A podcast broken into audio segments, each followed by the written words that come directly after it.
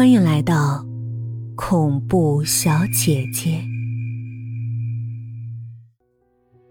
我在市中心的那个宾馆开了个房间，如何让他们心甘情愿的自己走进我的房间？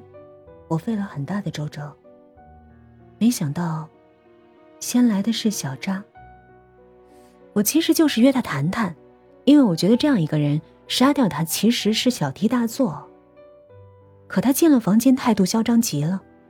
我发现他真的是个神经病。我捂住了他的嘴，他软软的倒下了。前面说过，虽然我配不出致死的药物，但是瞬时短效麻醉剂的种类还是很多的。我向他的静脉注射了更多的麻醉剂，因为我不想现在就结束跟他的恩怨。我有自己的。完美计划。小 Z 是来见一个大客户的，一个连面都没见就给他付了定金的大客户。他是上班时间偷偷溜出来的，以前我从未发现他走路这么鬼鬼祟祟。他见到了我，一愣，我也装作一愣，告诉他我也是被客户约来见面的，可能是要比稿吧。他紧张了起来，我就倒了杯水给他。然后跟他一起等那个不存在的客户。等着等着，他就睡着了。我把他拖到浴缸里，跟小扎绑在了一起。小白接到我的电话，并没来。即使我告诉他我要走了，这么多年了，他当然听得懂我说的“走”是什么意思。可他还是没来。他只是说：“你不要做傻事儿。”挂了电话，我感觉到自己浑身都在发抖。我只好给他发了一张照片不过是我们的合照，是他婚后有次来临幸时睡着了，被我拍下来的。这种照片我保留了很多。他果然马上就来了，进了门喝了水，然后就躺在了浴缸里。让小黑来。可费了周折了。我先是给他打电话，说免费赠送化妆品，他骂了句骗子就挂了。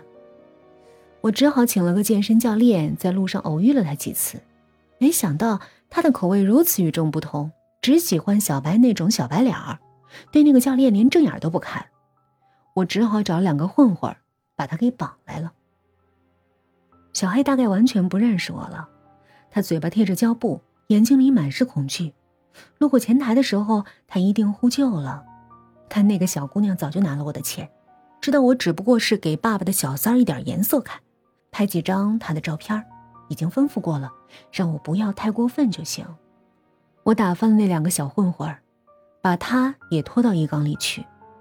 他可真重。我开的这个房间在宾馆走廊的最深处，我还在网上用不同的名字。定下了我前后左右上下的房间，所以至少十平方米的空间里，只有我和他们四个。我用胶带仔仔细细的将整间浴室都密封起来。小黑还醒着，这是个失误。没想到小白太过耐药，我的麻醉剂都被他用光了。不过没关系，他闷声的呼救。还没有房间里的音乐声大呢。可是，我还是不放心，只好又把另外三个人扶起来，然后把他压在最下面。折腾的满头大汗，渐渐的，小黑终于不喊了。我开始点蜡烛，一共十三支。我已经做过了好几次试验，十三支刚刚好。十三这个数字也非常的应景。蜡烛着了起来，房间里顿时变得好热。不过，不用担心，我早已拿走了一切能起火的东西。再一次在浴室门外缠好了密封条，我就关了灯，上床睡觉了。醒来的时候，天已经亮了。我取掉密封条。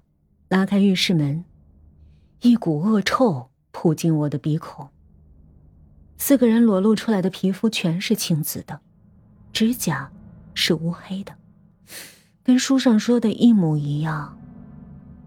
我检查着蜡烛，每一支蜡烛头都比我每次实验的长度要长一些。我想了想，突然恍然大悟，我忘了计算四个成年人呼吸需要的氧气量。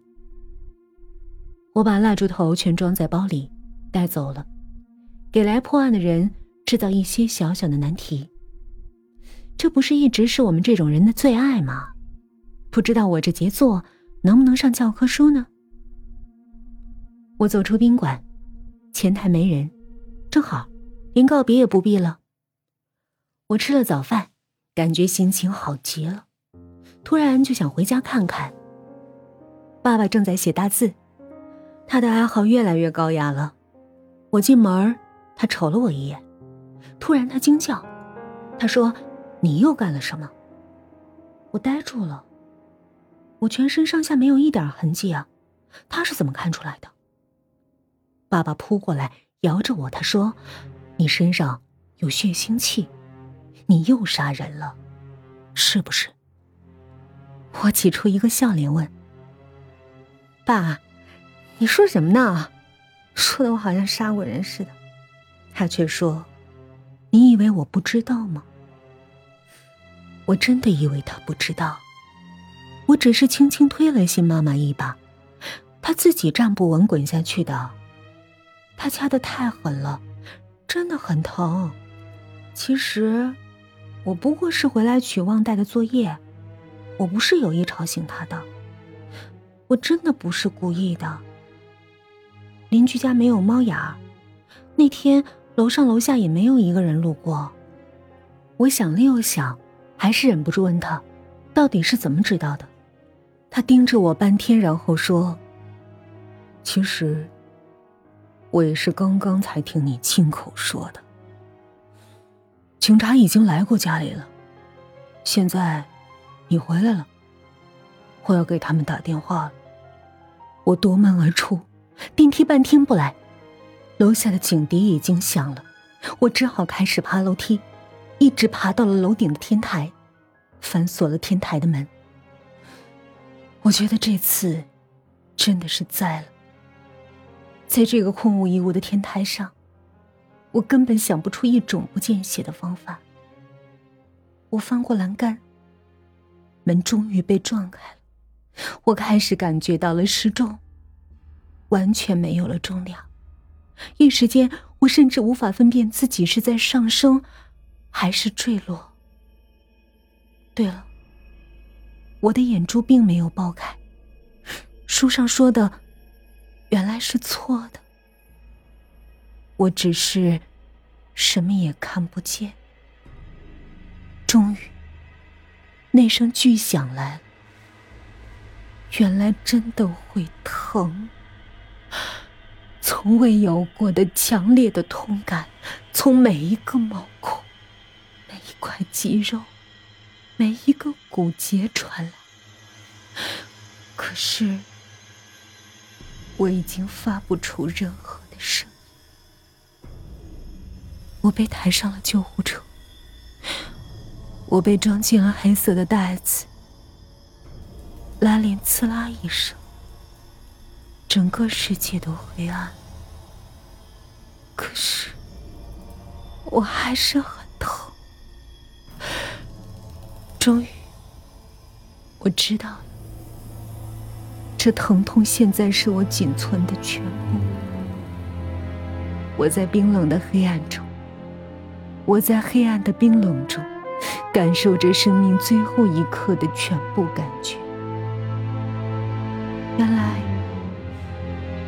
书里并没有骗人，自杀的人真的会一直疼下去。我好想，生命可以重新来。